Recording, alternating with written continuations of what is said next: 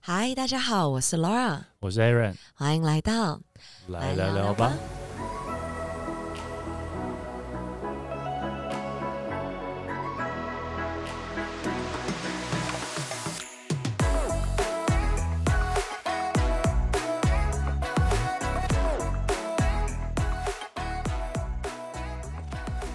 我跟你讲，我这两个礼拜嗯生活上面起了一个惊天覆地的大变化，干嘛？你做爱了？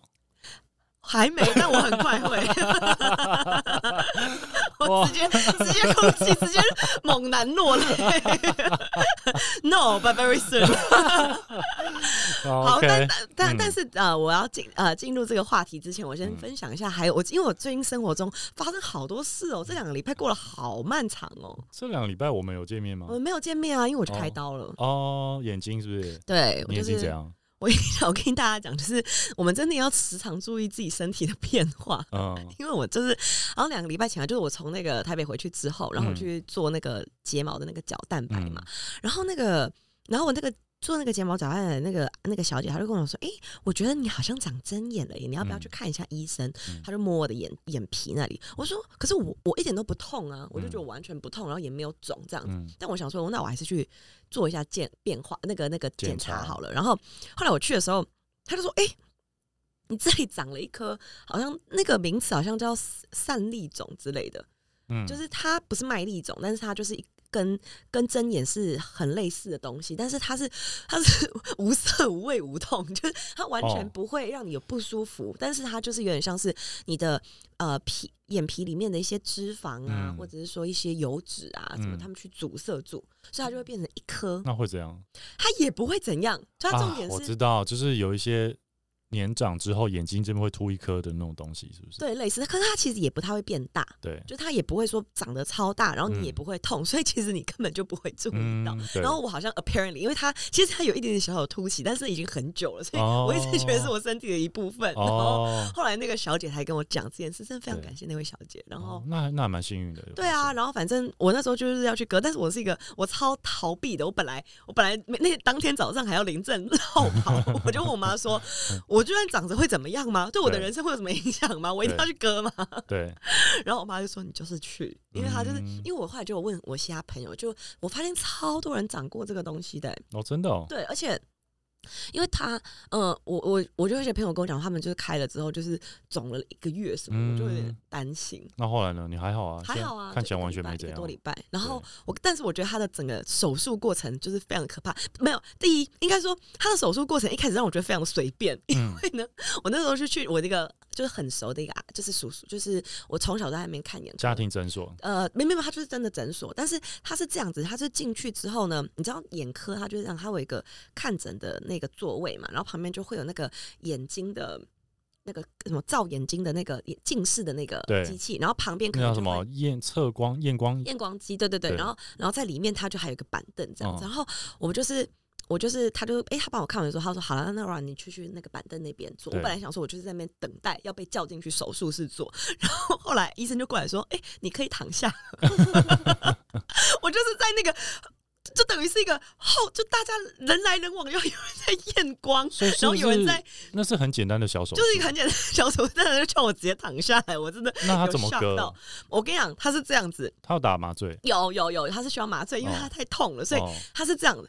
我我觉得他真的是一个我人生就是可以算得上是最可怕的经验之一，就是嗯他会把你的眼皮先翻上来，因为它是长在眼皮的内部。对，然后呢，他就把你眼皮翻上来之后呢，他就拿出了一根针，嗯，然后就直接从你的眼，就是你就会看到那根针往你的眼球过来，好可怕。然后它就会插到你的那个那个那个上眼睑里面，针就会插进去那边帮你打麻醉，好可怕，真的很可怕。对，然后，然后，但是你又不能憋气，就是你这段时间内你也不能憋气，你也不能够躲，你也那你有很紧张，一直喘吗？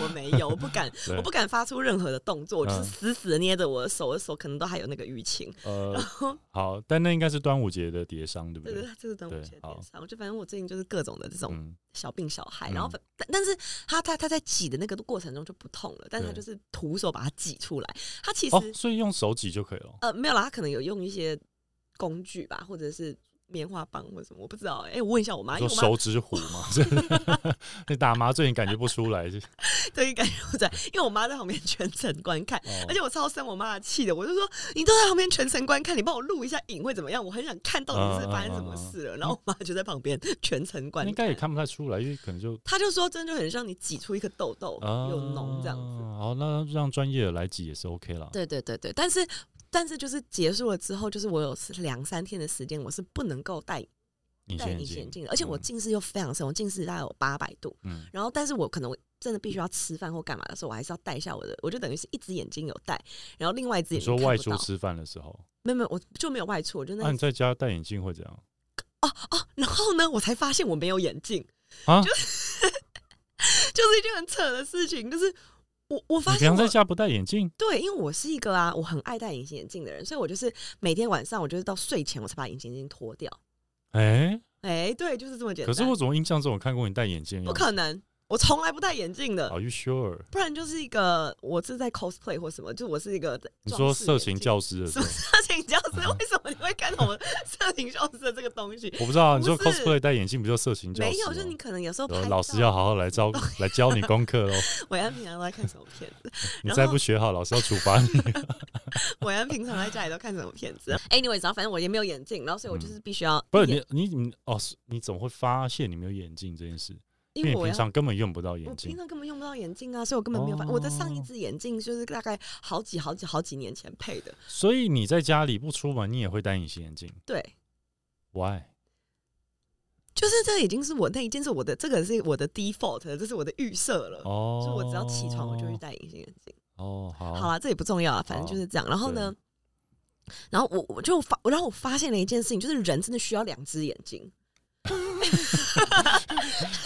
因为 OK 两个原因，第一个原因，你请不要讲废话。不是不是你，因为有时候你会觉得啊没关系，一只眼睛你也能活。我跟你讲，嗯，你你如果只有一只眼睛的话，你没有办法去对焦，哎，你知道吗？你会非常的晕。就你会想吐，我跟你讲，我那时候就吃完饭之后，我就说妈，我要 pass out 了，因为我实在太晕了，你就必须要躺哦下来。因为你有一只眼睛看得到，一只眼睛看不不到对，对很正常啊。除非你把这只眼睛遮起来。就是遮起来更更严重。哦，真的吗就我？本来想要办法把它遮起来，是不是好？我想哦更晕。是哦，对，好啦，就是跟大家分享一下，就是我去割了做了一个小手术，然后以及嗯小手术做完之后，我就马上报名了一个，什么？就是一个一个那个戏剧课程，你要演戏哦？也不是演戏，就是那我我抱怨这个你觉得你人生还不够？戏剧化吗？你还要报名这个干嘛？是我人生如 不是你你的反应还不够戏剧化吗？就我的人生吗？所以之后来你会更戏剧化吗？我会更戏剧一百。百分之一百五的戏剧化他。跟我讲说，你不能够用你的上半身讲话，你要整个肢体都要说话。有点担心。，Anyway，没有，因为我觉得，因为呢，为什么我要表演？呃，我为什么要报名这个戏，剧课有两个原因。然后反正一个原因我等下会讲，然后然后第二个原因就是为什么你要等下讲？现在不这样讲因为会跟我们今天要讲的这本书有关。哦。对，我们今天是有一个任务的。好的，对，然后反正我就我觉得那个戏剧课程真的非常有趣，因为我那时候因为大家都知道我有在做那个心理智商嘛，嗯然后心理智商其实它有一段的的时间，就是因为他讲很多很多的自我察觉，嗯，然后我有一个非常喜欢的演员，他就曾经讲过一句话，谁啊我老婆啊，？OK，好，没事，你继续说 不。然嘞，你怎么会问这个 这么显而易见的？就 OK 我。老婆她就说过一句话，她说就是人的出息，她怎么哎、我打岔一下，不知道 Laura 老婆是谁的呢？请去听我们上一季某一集，第一集我忘记了，但就是跟一千三百万人失一恋集体失恋？集体失恋的那集标题，你就大概理解，然后可以知道为什么会有这个反应。好，你继续。而且我很我最近可能很快又会再录一集我老婆。Anyways，然后呢，我不管，这是我的 podcast，我要讲什么讲什么。OK，好，然后呢，反正他就是有讲，就是我们人要如何入戏跟出戏。就是嗯说，如果你是一个演员的话，嗯就是你入戏的话，你要找到自己跟这个 character 共同的地方，嗯然后你要放大这个共同处。嗯然后出戏是你要找到你跟这个人就是不一样的地方，嗯。然后你要放大这个不一样。嗯。但是 by doing so，你要非常的了解自己，嗯。就你会看到，或者是说，呃，你会发现很多你原本不觉得自己会有共鸣的事情，或是你原本觉得自己不是的人。反正 anyway，我觉得这个过程非常的有趣，然后我觉得报名这个戏剧课程可以帮助我更好的了解自己，以及因为我们现在要做很多的表达，包含我们现在做这个 podcast，它其实也是一个自我表达的一种。然后我其我觉得我其他工作上也会用到，然后我觉得那个课程真的蛮有趣的。之后嗯就是我当我上到更后面，我再跟大家做更多的分享。好啊，再听你讲。对，反正我就是一个非常忙碌的这个两个礼拜，以及就是要到我们今天的重头戏了，嗯以及就是我正式的成为约会派了。你开始约会，我还没开始约会，但我很快就会开始约会了。这就是是什么可怜的宣言啊？不是 什么可怜的宣言？宣言超可怜的没。有，我跟你讲，你听就完我不是就我已经 ready 了，我准备好了，我开始约会了，我马上开始约会。不是，我这是有时间性，我自己有在安排，对我是按照这本书哦上面给我的一些教程，就是我正在 OK 安排这件事情。安排约会，你以为安排约会就可以约会吗？很多人想要跟我约会啊，那为什么没有约会？因为是有原因的，因为我是犹豫派。OK OK，我跟伟安很好，伟安他现在已经让我们一步一步的 进入了这本书。好好，为什么我跟大家讲，为什么我今天就要来马上跟大家就是讲这本书？其实也是什么书呢？书名好，这本书的书名呢，就是我最近一直环绕在我脑袋中的，就是这本书叫做就是 How to Not Die Alone，就是不要不要自不要孤独死这不样。要对孤单的死，去。真真叫什么？不要自不 How not to die alone？中文有没有比较贴切的有一个有一个法？贴切贴切的讲法，就是嗯，怎么样不要孤老终生？对之类的啦。哎反正他他的中文叫做脱脱单指南。嗯，然后这本书呢，其实就是大家记不记得？大家记不记得？就是我们前几集不是录了一集那个，就是我那个算命那个前世今生算命法嘛？然后他最后就是有警告我说，叫我就是要好好的选择，不不然就会然五十岁到八十岁，我会一点点的异性缘都没有，然后最后就会孤老终生，然后陈婉就会带他的儿女来看我，如果他有的话，我就是会经过招招手，也不会 进去。以及我的猫这样。对，对，但是呢，我觉得讲完那一集之后，我就突然间有一个 epiphany，有一个顿悟，我就觉得，哎、因为我已经思考这件事很久了嘛，就是有关于我到底想不想结婚啊，有没有小孩这件事，我突然就有一个 epiphany，我就觉得，Yeah，I don't want to die alone。嗯，嗯，然后谁会想要 die alone？、呃有些人会觉得无所谓啊，就是有些人说，嗯，我就是要孤没有没有没有没有老终生没。有没有，嗯这个书里面也会讲一个。嗯一个一个一个东西，就是为什么有些人会做出，呃，为什么会会有有这样的事情？因为嗯他们犯了一个错误，叫做 present bias。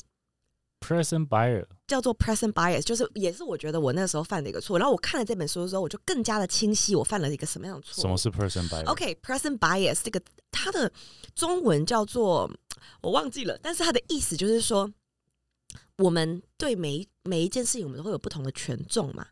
present 是礼物 present 是没有现在。哦对对，举个例子来讲，因为我现在活在当下这个 moment，那我就会把现在我 value 的事情的权重给放大。像现在的我，我觉得自由很重要，嗯。我有我有时间，我有能力去做，把精力花在我想要的事情上面是最重要的。我会嗯。觉得说，哎、我不想要婚姻的原因，就是因为我可能觉得，哎、我需要花更多的时间去考虑嗯。我的另外一半，或是我的小孩，我我我我要把我仅有的精力花在这些人身上嘛，嗯等等之类的。嗯。但是他其实就是犯了一个很大的一个 present bias 的错误，就是我把我现在想要的东西的 value 嗯。放的太大，但是我没有去想到，举例来讲，六十岁的 Laura，嗯六 六十岁的 Laura 的权利不重要嘛？嗯，六十岁的 Laura 当他一个人嗯坐在那边，就是等待伟安的跟他的孩子来看他的时候，可难道他能不会觉得两个礼拜一次这样。对，所以呃，意思就是说，太看重当下了，太对太看重当下？太活在当下。没错没错。嗯 Anyways，然后呢，所以我就是突然有这个 epiphany 之后呢，又非常的巧，就是嗯我去做我一个朋友家，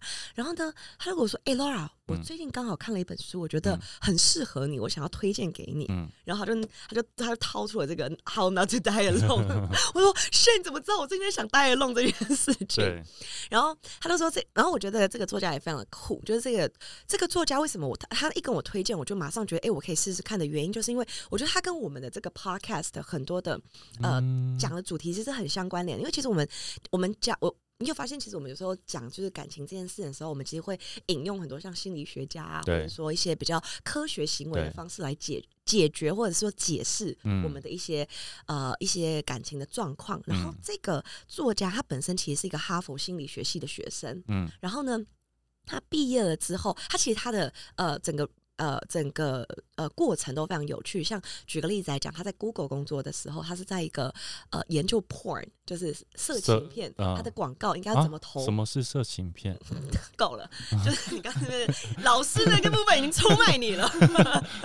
然后他就他就去研究，就是哦，就是举例来讲这个 porn 的行为，然后他也有一个，就是他在。嗯，Google 的时候也有开开了一个演讲，呃，算是一个演讲的一个一个 project，就是说，嗯哦、在就是 talks at Google，就是 modern 就是 modern romance 嗯这件事情。嗯然后后来他也在呃，他在一个呃，算是类似像 Tender 这样子的一个呃社社交软体叫 Hinge，台湾好像没有这个，but anyway，它就像、嗯。它就像 Tinder 一样，它就在里面去研究人类的一些就是这种恋爱行为，就是为什么你滑左，为什么滑右，为什么有些人他能够顺利的出去，为什么他一直在这个地方反复打滚等等的这一系列的行为科学。嗯。然后他他就是呃经历经历这一连串的这样子的过程之后呢，嗯他叫 Logan，就是 Logan，他就他就发现了说，其实我们会以为爱情这件事情，它是一个哦，it happened to be，嗯它是一个一一件不需要不需要练习的事情。嗯但是其实爱情这爱爱情拥有爱情拥有长期伴侣这件事情，它本身其实其实是可以被被练习的嗯。他发明一个一个字叫做，也不是发明啊，他他 我不知道是不是他发明的啦，就是。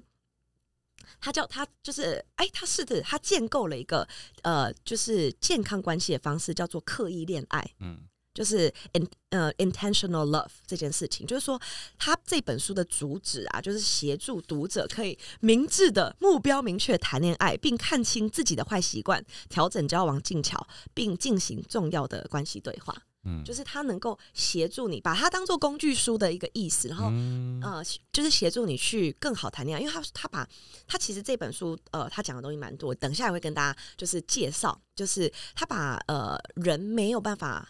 呃，进入你希望的恋爱分分成两块，一块是你你你有很多的隐形阻力，就是你嗯根本不知道原因，嗯包含就是可能我们之前讲过的有关于你的依恋。你的嗯。呃依恋状态，呃，我们之前讲过焦虑型依恋嘛，回避型依恋，你你本身就是阻止你的一些隐形原因，以及你并没有一步一步的一些 step by step 去嗯。理解到你可以怎么做，所以他嗯。把呃他把它分成两大块去做一个一个讲解，然后他是从一路从零到你最后可以步入礼礼堂，或者步入礼堂之后你要如何维持，嗯。他都有很多很多的就是 step by step 的技巧可以协助你。嗯。但我在想说，我们今天应该会先做前半段，嗯。但是我现在主要的一个架构就是有把它分成两大块，嗯。就是第一大块就是会先先。我们会先做一些测验，或者说我们嗯。到时候会把测验放在网络上面，嗯。然后让大家先去了解自己是什么样子的一个呃，你目前是处于什么样的一个状态，对也就是一些可能包含你的一些隐性原因，包含你目前是一个什么样的 situation，我们先协助你分析好。嗯之后第二个大部分就是你针对你是哪一个状态，对你可以采取什么样子的行动，对症下药。对症下药。对，好，基本上是希望是一个这样的架构了，但是我有 因为我们顺着 flow 走。我们顺着 flow 走，然后因为这本书其实还有这个后半部分，它会比较像是如果你已经进入关系之后，对你要如何去维持。但是我感觉我们它就会跟我们今天这个脱单这个主题会有点脱节，所以也许我下次还有机会，有机会再来说这些。对对，再去嗯做分享。看这两集回想好不好喽？对我相信会很好，因为你知道，我自从已经就是拿到这本书之后，我大概已经推了五个人去买这本书了。我感觉这个书商要跟我签约，没有，昨天昨天就有人在讲啊，说光是拿这本书坐在咖啡厅就已经是工具书了。工具书直你自己接好不好想想象一下，一个女呃一个男生或女生自己坐在咖啡厅，拿着脱单指南，在那边认真的研读。亮黄色的书皮，没，错，这个不欠搭讪，谁欠搭讪呢？他只差着在脸上来搭讪我，差点没把 QR code 印在衣服上在。衣服上面，这就是我的 IG。对，没错，好啦，anyways，反正我觉得他非常有趣的一个点，就是我之前曾都没有想过的一个点，就是他把人呢，现我们这些没有办法脱单的人呢，分成了三大类。哪三大类呢？第一大类呢，它叫做，哎、我要我先讲中文，再讲英文。嗯，第一大类叫做浪漫主义者 （rom romanticism），第二大类叫做完美主义者 （maximizer），、嗯，第三大类叫做犹豫派 （hesitator）。这三种我都可以想象为什么一直会单身，但是？像浪漫主义是不是有点活在自己小世界、小宇宙？然后宇宙剧场太多这种人，呃，也可以这么说，就是浪漫主义者呢，他们是这样，就是他其实里面会有一些 checkpoint，就是到时候嗯会把那个就是连接贴给大家，你可以自己去做这个测验。就是浪漫主义的者，就就是我现在 OK 举例啊，我现在如果讲了几个点，然后你有觉得哎、自己中了几个，嗯也许你自己就是这个。有有有有中到这个浪漫主义的一个情况。举个例子来讲，你会觉得爱是一种直觉，感觉来，如果是他，你会知道。我没有这样觉得。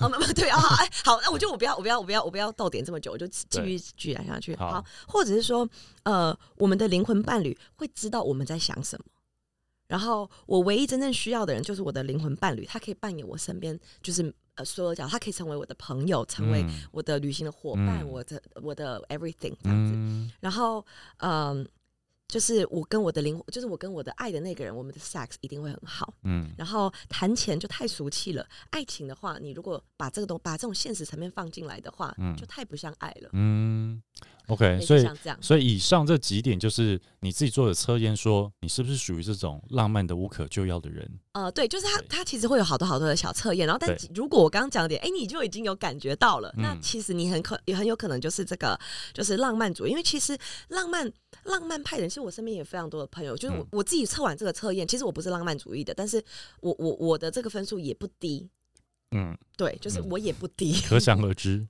为什么？就感觉出，其实以前就听你讲很多啊，只是你现在有些变化了，我有些变化了吗？从什么时候开始？最最近吧，就比较接地气一点的吧。呃，比较食人间烟火一点，对，就是因为其实我们的，当然我们的这个社会它是很容易被 OK，你从举举来讲，我们从社交媒体上面电影啊、电影啊卡通啊 everything，他都会告诉你，小说啦，对，if you know met the if you 嗯 meet the person you will know。嗯，他这样的一个概念是一直、一直、一直、一直在你的脑海里。我们后续也会去讲讲很多事情。举例来讲，呃，他其实在某一章里面，他会告诉你，其实火花不是这么重要，那个嗯 spark、嗯 it's not important。嗯就是我们会以为那时候他就讲了一句话，他说。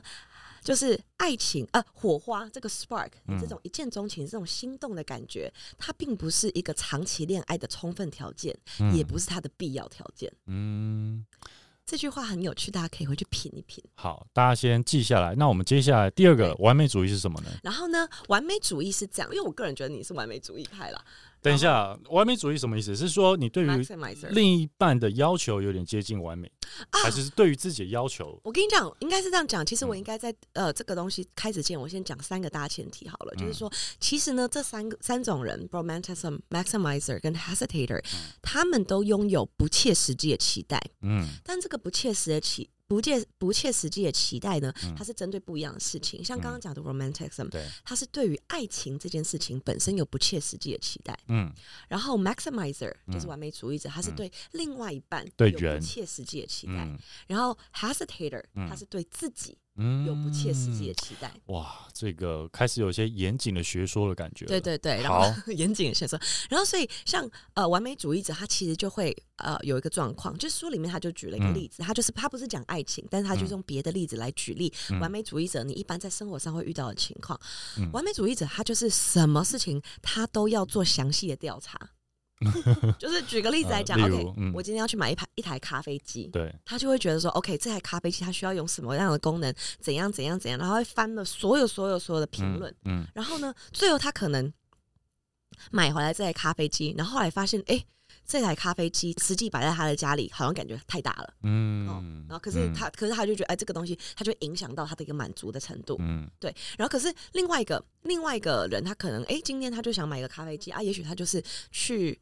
就是他就是去去商场，他就去逛了。哎、嗯他看这个商场里面有一台哎、很不错的一台小小的咖啡机，啊他买了，哎、他试了，他喜欢，他就买回家了。嗯就是就是这两种人的一个差别，就是嗯说，mac 呃完美主义者他很太容易就是呃犯，也不是说他他太容易犯了一个害怕 missing out。，missing out 在这边什么意思？missing out 就是举例来讲，今天 OK，今天我本来晚上我怕我没有选到最好的。对我可能今天晚上 OK 跟 Laura 就是有一个晚餐的约会，可是嗯。今、另外又有另外一群朋友邀约了你，嗯。然后你就会觉得说，哎、如果今天你跟我出去了，嗯。也许在那个那个那个 party 里面，嗯。你不知道那个 party 有什么，但是也嗯。许你会再遇到一些其他更好玩的事情、更好玩的人，嗯。你就会觉得说啊，那我要选择跟 Laura 出去吃饭吗？嗯。还是我要选择去那个另外一个 party，你这个害怕你会 miss 掉，就是错过一些好玩的事情嗯的一个恐惧，啊，好，所以就是等于是说他一定要一定要最好的嘛，就好像他什么东西都要尝试，或者说对，举例来讲，他可能选了这个女朋友，他说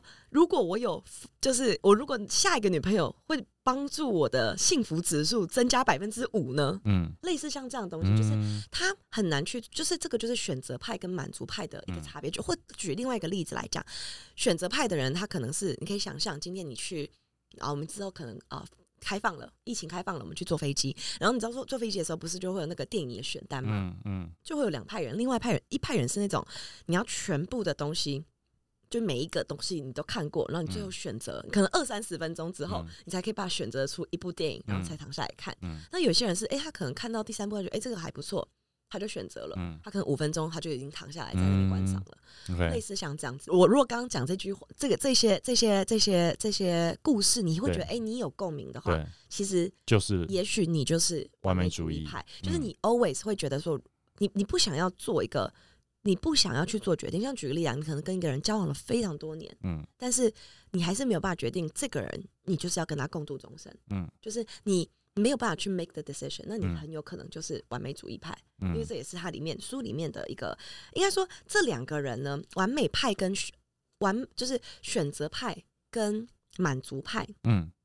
他其实呃还有一个很大的差别，因为有些人会觉得说，其实满足派并不代表他没有高要求，因为嗯你的意，因为有些人会觉得说，我我不我并不是说我不想要满满足，就是我会觉得说我我 I have high standard，嗯。对，但是其实他们两个最大的差别是，选择派是我可能外面主义，我一直选一直选一直选，但是我选到了一个之后呢，我还是会觉得下一个可能会更好。嗯，但是满足派是我一样有我的 high standard，对，但是我我如果做了一个选择之后，我就 stop thinking 嗯。有没有可能会有更好的选择出嗯现。嗯，因为最重呃重点的不是呃客观的事件，而是主观的感受。对就，是满足派，他是主观的感受，就是诶，我满足了。嗯但是选择派他，如果你永远不会满足的话，对他就会一直在这样子的一个一个 mentality 上面嗯，去走，这样子。好，对，然后呢，所以这个是第二部分，这个就是那个那个完美主义派。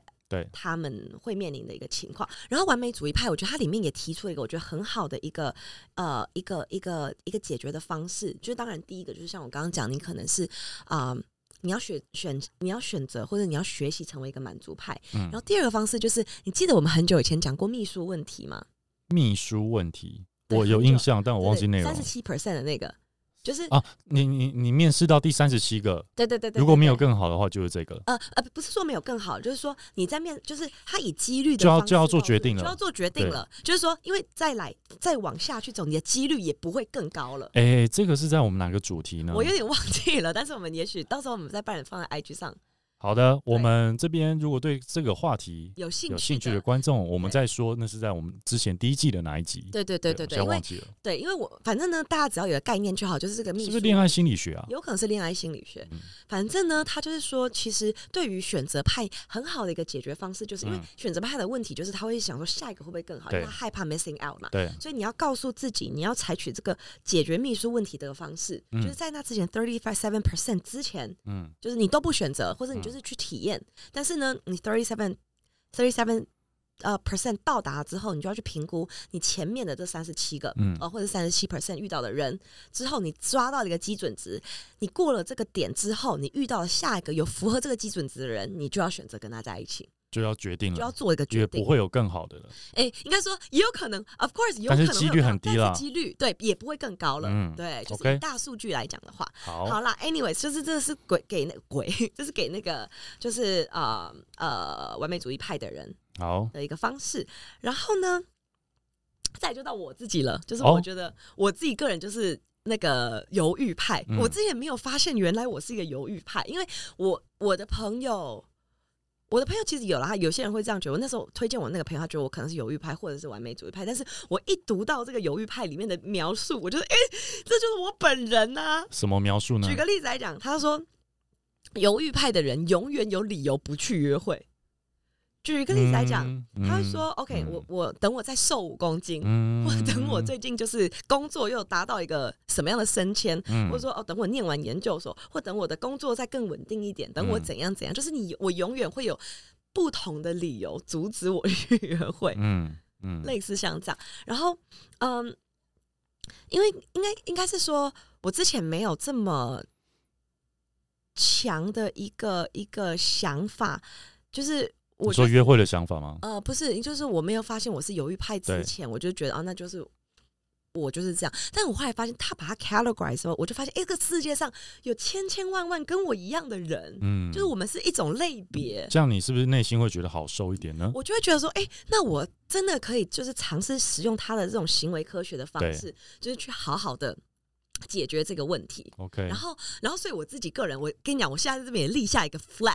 嗯，好，请说。我跟大家讲，就是我跟我这边立下一个 flag，我就是要完全按照就是这个哦，你要来，你要来我要来做一个社会实验没错，社会实验。按照这个多久可以打炮没不是啊啦，啊不是讲出那么粗俗的话。啊？对不起，按照这个时候多久可以？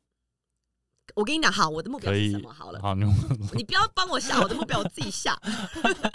因为我也希望各位观众朋友可以跟我一起，就是去见证这件事。然后我我因为我最近就是发现一件事，就是不管你做什么，你一定要你自己亲身体验过，然后你去 try 过了，你才有办法推荐。就像举例来讲，我也推荐陈伟安去做心理咨商。哦然后其实一大概一年半之前，我就就是建议伟安了。哎、嗯这你可以讲吧？哈。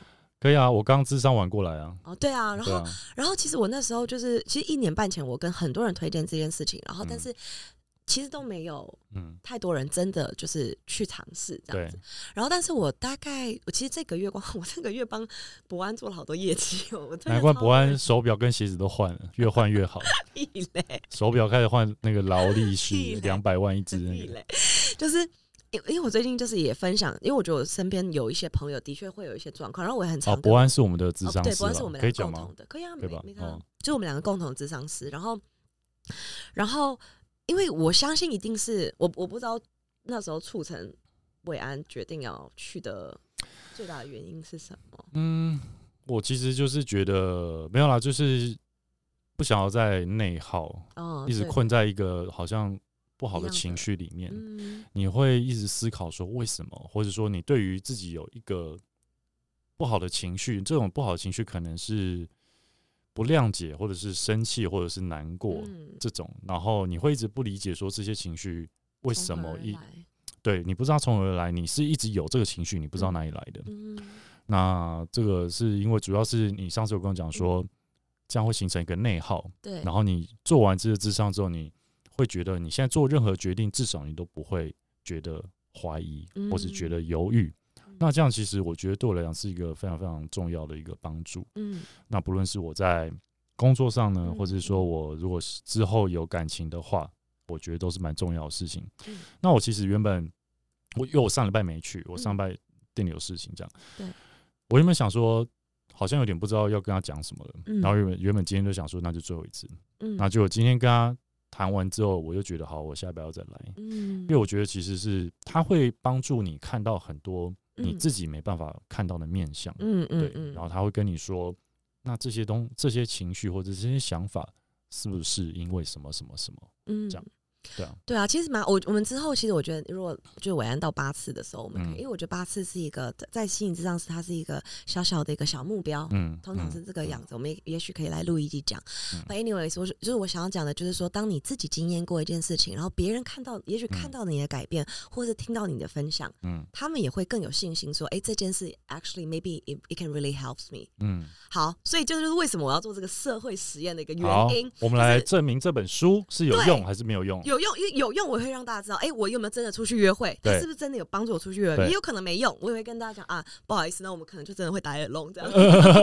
还是说 最后发现，最后发现最有用的方法就是你拿这本书坐在咖啡，坐在星巴克。也有可能。对所以我我所以我就决定，我自己是帮我自己设了一个目标，因为其实、OK，我来跟我跟大家分享。嗯所以你目标是什么？好，因为我对于那个犹豫派我是最熟悉的，所以呢，呃，我来跟大家分享他的就是 step by step。因为你的目标是什么？我的目标是这样子，我要我是因为我自己个人希望在三十六岁年底之嗯前结婚，你要去动人吗？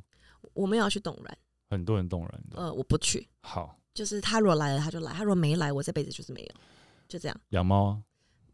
好了，这是另外一个问题了。然后呢，我们一个一个问题来，我 我们一个一个问题解决。好，所以我的计划，因为我自己个人觉得，其实我也有一点点那个完美主义，因为我的评分就是，其实我是 h a s t a r 最高，然后完美嗯主义者是你是犹豫不决最高，那完美主义的是也也也也第二高，但是也也有点高这样子。然后所以所以我决定要使用这两个一起 combine，、嗯也就是我用了那个完美主义的这个秘书问题，我先帮我嗯自己。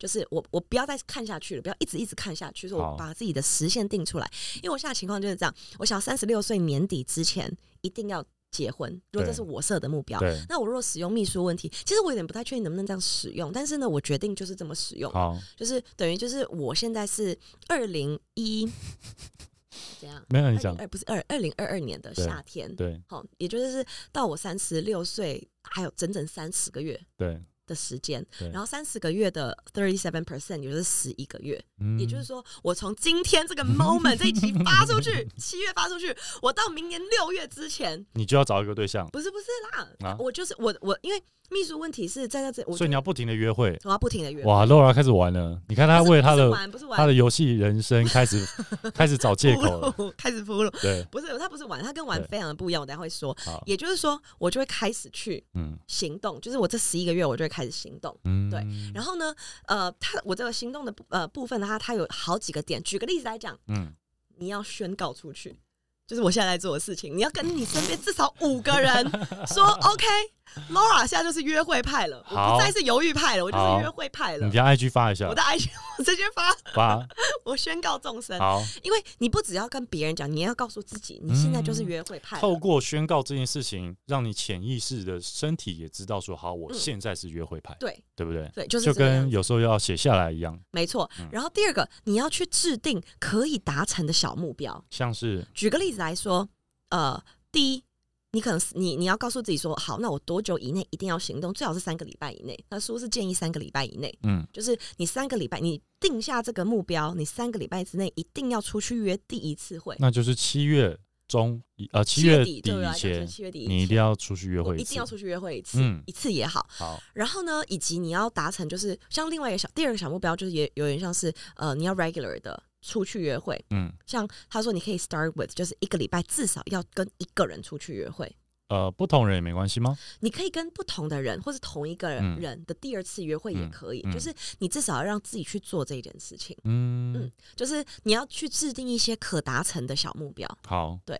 然后呃，以及我看一下他有没有什么，我觉得就是这两点，我觉得对我来讲真的是非常的、非常的呃，算是有有一个有一个 motivation，就是哎、诶我知道我要嗯去做这件事情了。嗯嗯然后以及你啊，我觉得他讲的一个很好的，就是说你要你要给你要学会用体谅的语气嗯跟自己说话。嗯，就是有的时候这件事情是很困难的，就是说嗯你会觉得啊，你你是不是做的不好，或者是哎、可能会失败或干嘛？但是你要安慰自己，就是你有点像安慰小孩子一样，嗯就告诉你自己 it's okay, it's all 嗯 good、at least 我现在已经踏出这一步了，嗯，就是不要太容易 get frustrated。嗯然后还有最重要最重要的就是不要再跟前任联络。嗯，你还有这联络？没有没有，我我是没有，但是我的意思说就是我要给观众朋友啊，哦就是因为其实犹豫派最大的一个问题就是卡在前任。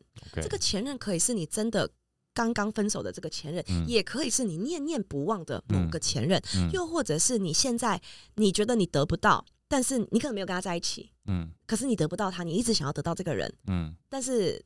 你你你 physically 你可能实际层面上真的有原因是没有办法跟这个人在一起的对，，you have to let it go。对这些鬼魂，你要让他离开，或是你成为他的 ghost，这个比较难的。你成为他的 私底下的 ghost，我觉得你要发送的意念给他，先不要，因为其实这件事真的，我觉得这件事其实是很不容易。我觉得前面那几个都很比较容易做得到，对，就是他本真的很像是一个 mentality 的一个转换。嗯然后，而且我跟大家讲，我真的觉得他很有帮助诶。就是当你转换成约会拍这件事之后，很多我觉得我自己个人的本来的一些一些那种负担都放下了。像之前我就会有很多的内耗，就什么想说？举个例子来讲，举呃，如果是朋友介绍的，嗯我就会觉得说，啊，我如果跟他出去了，可是要是不喜欢，那到时候到时候是不是也没有办法当朋友，或者说，哎、但嗯。你会有很多这种想法。但是嗯。因为像最近就有一个朋友想帮我介绍一个对象，然后他算是朋友圈里的人，但不嗯。算是，就是我也没有跟他很熟。对。对，然后呢，你怕到时候搞得尴尬，对，但我现在的 mentality 我就转换了，因为就是他 fuck it，不是 fucking no，不是就随便，不他没有。他的意思就是说，举个例子来讲，你就是跟他出去，你就是去认识这个人，因为嗯。也许你就是认识了，因为你你你被很多东西限制住，你连第一步的认识你都没有去做啊。嗯。至少跨出那一步了。对，，就是举个例子啊，你你聊了之后，你就发现，哎、你们其实就有这个默契，就是哎、你们就很像朋友啊，嗯。你们聊起来就那之后等于说你就借此得到一个好朋友也蛮好，也有可能啊，嗯你不用去做太多的预设立场对，你就去做这件事就好，而且你也告诉自己，反正我就是约会派，if it doesn't work out, it's 嗯。not，、也不尴尬，嗯，就是你要把这个尴尬的感觉给摆脱掉。那就是发给的精神啊，是吗不？是啦发给的感觉就是又更 whatever 一点。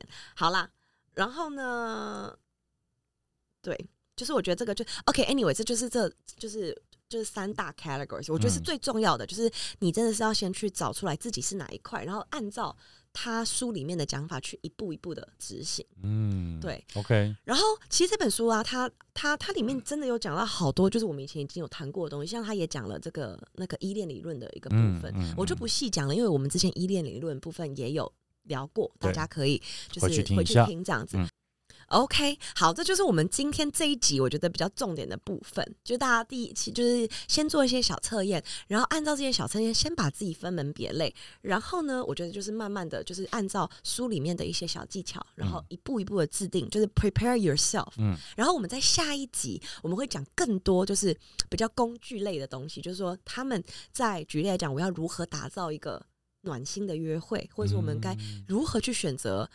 呃我们该如何去认识到这个我们想要约会的人等等之类的，它会有一些步骤，嗯然后我们可以去采取。